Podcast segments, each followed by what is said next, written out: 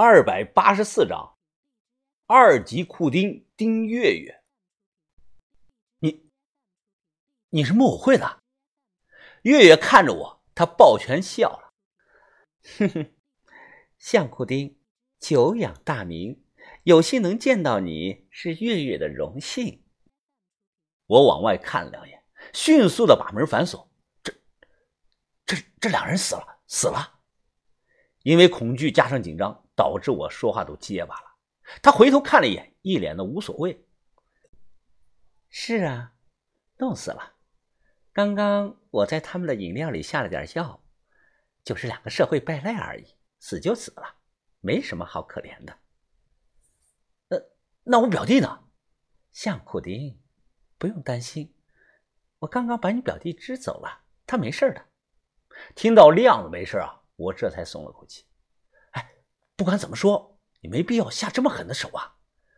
我只想黑他们点钱，从始至终就没想过要他们的命啊！这月月翻了个白眼儿，他坐在沙发上，单手搂住身体已经发凉的这个二龙子，并且指着二龙子冷声的说：“相公爹，你有所不知啊，他俩早有黑吃黑杀你们兄弟二人灭口的想法。”我只不过提前了一步下手，这叫防患于未然。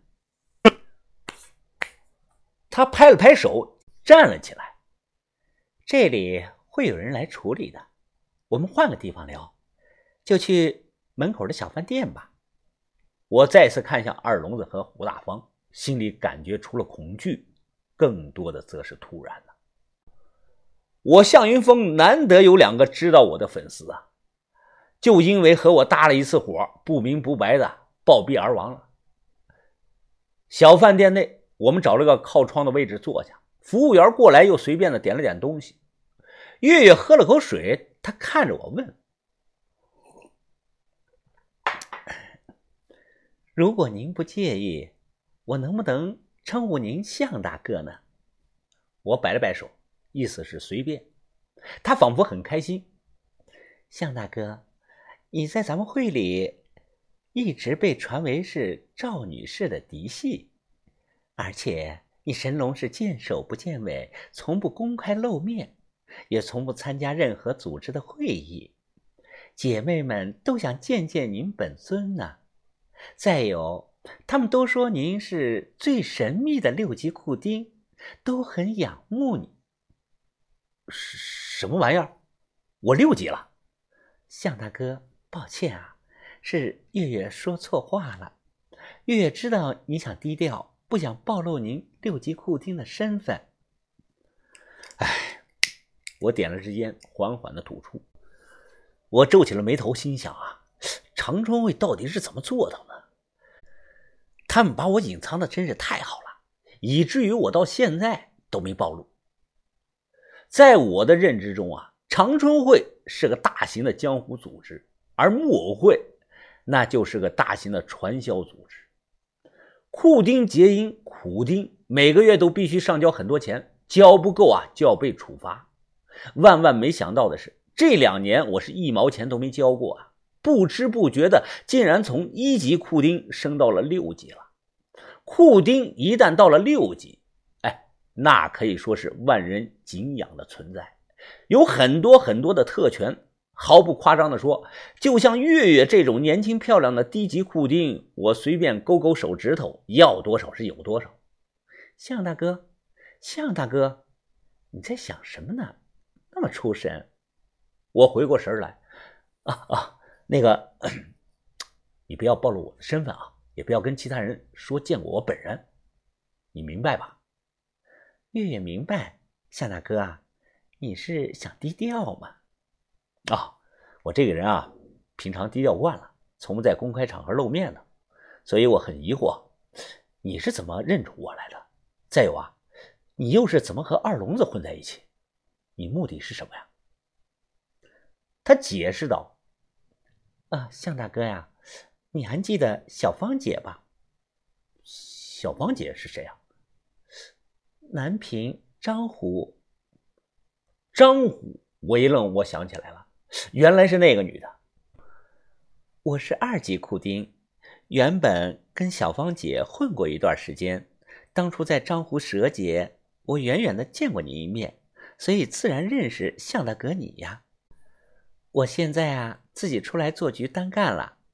二龙子那台探测器，其实是我托关系帮他搞来的，因为我听说您也是干盗墓这一行的，来钱很快，所以我想向您学习，争取在未来两三年。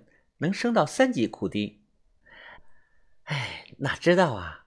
我找的这两个人啊，没本事啊，他们就就算有最先进的探测器，他俩也找不到古墓。还多亏了您出手啊！话说到这里啊，月月的表情立马生出了厌恶之样，尤其是那个二聋子，一天天就知道他妈操逼，烂泥扶不上墙。这话说的太直白了。我听的是面露尴尬，因为我下意识又想起了他那天跪在椅子上的场景，似乎是有所察觉。月月他点了一根烟，他翘起来匀称修长的右腿，嘴角勾起了一抹笑容，眼睛是水汪汪的看着。他故意的擦了擦自己的嘴唇，向大哥，别客气，只要一句话，你就可以像二聋子那样似的，我保证乖乖的。不会乱动。听听这话，他太会了，他太知道怎么聊一个男人的情绪了。但这招呢，对我无效，我自带了免疫，不好他这一口。我没接着上床这个话题，而是直接转移了话题。月月，事到如今，哎，那这批货就归我了。呃，等我出手后啊，我们五五分账，我保证你最少能得一百万。他点了点头，二聋子和老胡既然都不在了，那你一定要处理好善后的事宜啊，尤其是不能留下任何牵扯到我的证据。再有，你那套空洞仪，我想要，能不能给我呀？他听后笑了，哼哼，向大哥都说想要了，月月怎么敢不答应呢？月月只有一个要求，就是希望向大哥你以后有机会见到主人了。顺便提一下我的名字就好。好，那成交。你放心吧，我在见到赵啊，在见到主人后，一定会提到你的名字的。像你这么年轻能干的女孩子，我看怎么着，今年也得升到四级吧。他听后啊，非常的激动，连忙的举起了杯子。向大哥，那大恩不言谢，月月我敬你一杯。我也举起了酒杯。和他轻轻的碰了这么一下。下午四点，我和亮子一人提着一个大麻袋在路边等车。亮子啊，他看了看我，哎，表哥，你说二龙子和老胡为什么突然改主意了，又答应把东西给咱们了？这，因为钱啊，我答应过事后分他们一人三成的利润。哦，他们两人。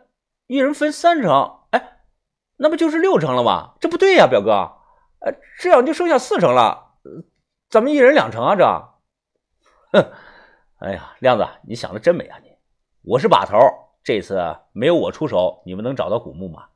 所以剩下的这四成钱啊，我要三成。亮子比了个一，他傻眼了，表哥，那那我就一成啊，我拍了拍他。啊，一成不少了，别老想着一夜暴富。你刚入行啊，现在啊，最主要的是脚踏实地的好好的学本事。想当年你哥我刚出道的时候啊，只能干最低级的散徒，那个时候啊，我一成分成都没有啊，还不是这么过来了。亮子呢，一脸的委屈，小声的嘀咕：“还还还是还是还是我带你来的呢。”你说什么啊？嗯，没没有，我说表哥你很公平，呃，你对我非常好。听这话呀，我摇头笑了笑。我这么做是对的，我把亮子带进这行了。如果他以后出了事儿，那我就是罪人。他刚入行，现在一定要培养他的金钱观，不能让他眼高手低。在路边等了有半个多钟头，一辆破金杯是缓缓的开了过来，最终停在了我和亮子这里。我拉开车门，二话不说便将麻袋扔上了车。于哥他转头问我：“这麻袋里是什么呀？云峰看着怪沉的。啊，是青铜器。亮子大声的回答。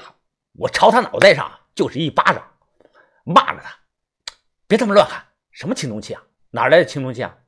这麻袋里装的是衣裳。”亮子马上改口：“啊，对对对，都是我们换洗的衣裳。”把门关好。